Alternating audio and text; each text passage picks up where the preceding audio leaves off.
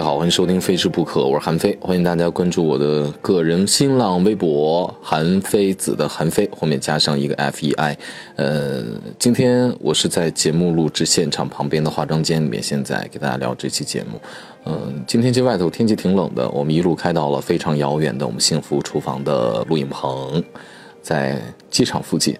嗯，今天我们第一场的录制的时候呢，我们也是通过全程直播的。呃，其实是做湖南的一个比较经典的菜剁椒鱼头，呃，然后和另外一个藏香猪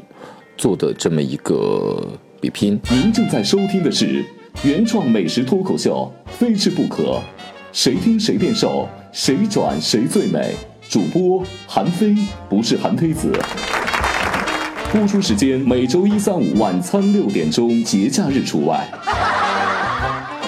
嗯，藏香猪呢，它其实，呃，什么叫藏香？藏香它是生活在海拔比较高的这么一个地区的一个猪，它们生长环境要求比较苛刻。这种猪呢，有一个特点呢，是长得个头不太大。我怎么来形容它呢？看完那个短片之后，我就觉得它长了一个小猪的外表，但是长了一个狗的灵魂，因为它奔跑的速度非常的快。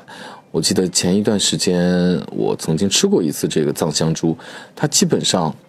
是不需要什么调味料的，它直接可以用白水煮了之后，然后你可以稍微搁一点盐在嘴里去嚼一嚼，就可以去吃了。这个肉呢，它的这个五花肉啊，呃，层次分明，也是五花三层，但是它呢比一般的咱们这个养的这个包括年猪啊这种大猪，它的这个肉要更紧更薄一点点，所以在嘴里会吃出一种。特别的脆感来，嗯，所以今天我们在做这道菜的时候呢，何亮大厨他就提出了这么一点，他白嘴吃这个肉的时候觉得口感非常好，我自己也吃了，就吃白肉嘛，哦，说着说着吃白肉，给大家补充一个，这吃白肉它其实有一个典故的，呃，大大概其在清朝的时候，北京呢有一个特别有名的砂锅白肉，砂锅居。嗯，他那店呢是开在钢瓦市的。那以前据说从明代开始一直往后，尤其是在清朝啊，我要说我是吃白肉的，那证明我们家是当官的。为什么？因为据说是当年这个皇帝为了考验这些大臣对他是否忠诚，因为白肉呢，尤其割凉之后白肉切完之后直接在嘴里吃，没有什么调味料的话，你是觉得非常难以下咽的，尤其是还有那个肉腥嘛。然后就说你们谁要能把这白肉吃了，就代表你的忠诚。那每天上朝的时候呢，这些个人他就就他就吃这这这白肉。所以呢，很多的这个呃大臣呀，他就去贿赂这个宦官，皇帝身边这个宦官。然后呢，呃，就说给他这包肉的这个这个方巾上头用盐给他渍了，然后所以这肉吃起来就会有点味道。或者说给那个切肉那刀上提前用盐去烤一烤。这样的话，就吃起来就就就比较容易下咽，同时能表表现他们这个忠心嘛，忠臣吃白肉。呃，于是呢，要说我吃白肉，基本上家里面都是天天需要上朝的，我们家是吃白肉这种感觉。那这钢瓦市呢，就是旁边有恭王府，那每天剩下那个肉呢，就会把那个肉放在门口那大缸里面，那那附近也是烧各种这个。锅呀，这种砂锅呀什么的，所以那砂锅居那家店就开在那儿。砂锅居那个特点就是切的很薄，但是，呃，它是要配酸菜的。他们那个煮白肉的那锅那老汤，据说也有那么个一两百年了，这个比较难考证。但是呢，那煮了太多肉，里面胶质比较多，所以那粘稠度呃非常的高。好，收回来了，就说我们这个藏香猪。我何亮老师呢又觉得他特别担心，就这个。白嘴吃这个藏香猪啊，这个口感非常的好。如果加太多的料的话，会把这个本身肉的这个鲜味给它盖掉。我觉得这厨师非常的聪明，他们往上面做了一锅巴，然后呢，用卤菜的勾的这种芡里面搁了一些个料，然后浇在锅巴上面，最终把锅巴敲了，然后呢，这个肉呢是放在这个。呃，一个一个一个一个锅里面，这锅应该也是个陶土或者是砂锅，然后放在里面来吃。嗯，所以呢，最终是以四比一的票数获胜了，恭喜梦瑶。他现在在我旁边在休息，然后我这边呢是剁椒鱼头。呃，选这鱼头呢，首先大家知道这，呃，因为我们今天讨论了几个问题，就是，呃，什么样的鱼头才能做这个剁椒鱼头呢？呃，多大的鱼头可以做剁椒鱼头？我们进了一小片儿，然后呢，最终的定格的画面是有一个特别大的，有一个中号的，有一个相对来说小一点的。那中号的这个大五斤左右，那小一小的那个稍微小点儿，大的呢可能就更大了。呃，那那就要就要讨论了。那首先确定必须得胖头鱼，然后来做这个剁椒鱼头。那切的时候呢，就在它的那个鱼鳃那硬壳，然后三指底下，然后从背斜刀往肚那儿切，因为肚子上肉比较嫩，所以说肚子上的肉稍微留多一点，这样就解决一个问题，就我吃剁椒鱼头的时候可以吃得着肉。最终确定是要选中号的，大概这个鱼头，这个鱼在五斤左右，所以说它这个鱼头。已经占了得有个三斤，最终剁下来之后得有个三斤的样子。呃，那这摊开之后，它直径不到五十公分，所以呢，我们今天用的这个锅呢，因为它是湖南特色嘛，这锅呢就是在长沙的这个潼关镇，潼就是呃金属的这个潼，关就是当官的官，潼关镇这个地方，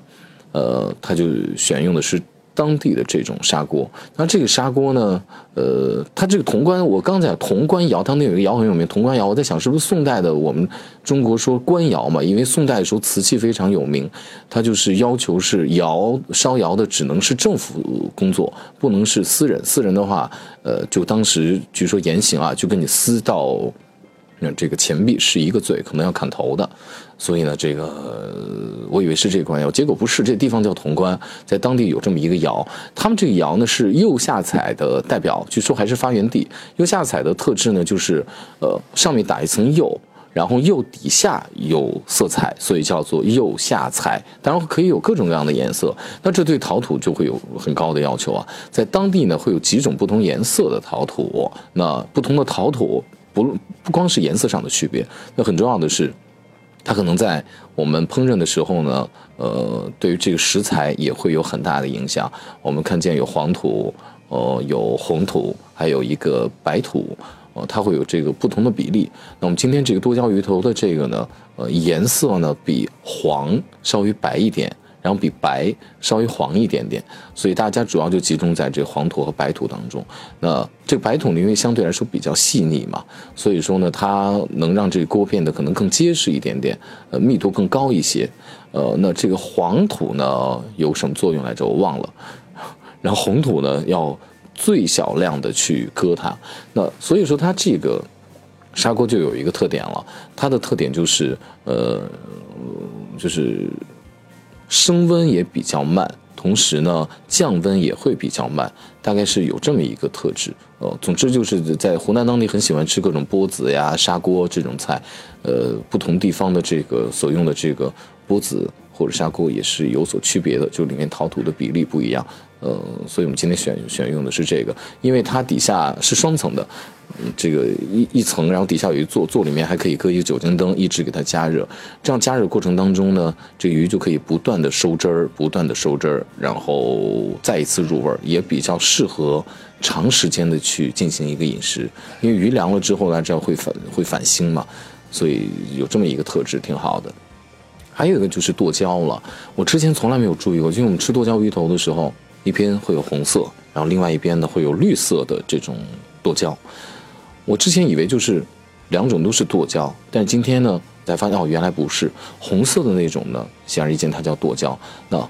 绿色的这种应该叫什么呢？绿色这种呢，它叫做酱辣椒。两种辣椒它本身品种不同，呃，就是红色那种剁椒，其实用朝天椒，辣度呢真的是非常的高。它是剁碎了之后，然后再去腌它，因为它辣度极高。剁碎之后呢，有助于它那个辣椒素的挥发，所以说吃在嘴里之后，它的辣度相对来说就比之前要降低一些了。而这种绿色的酱辣椒呢，呃，它是整只去腌的，整只去腌就有一个特质，就是它的皮可以保护住它的辣椒素，所以它的辣度相对来说保存的是比较好的。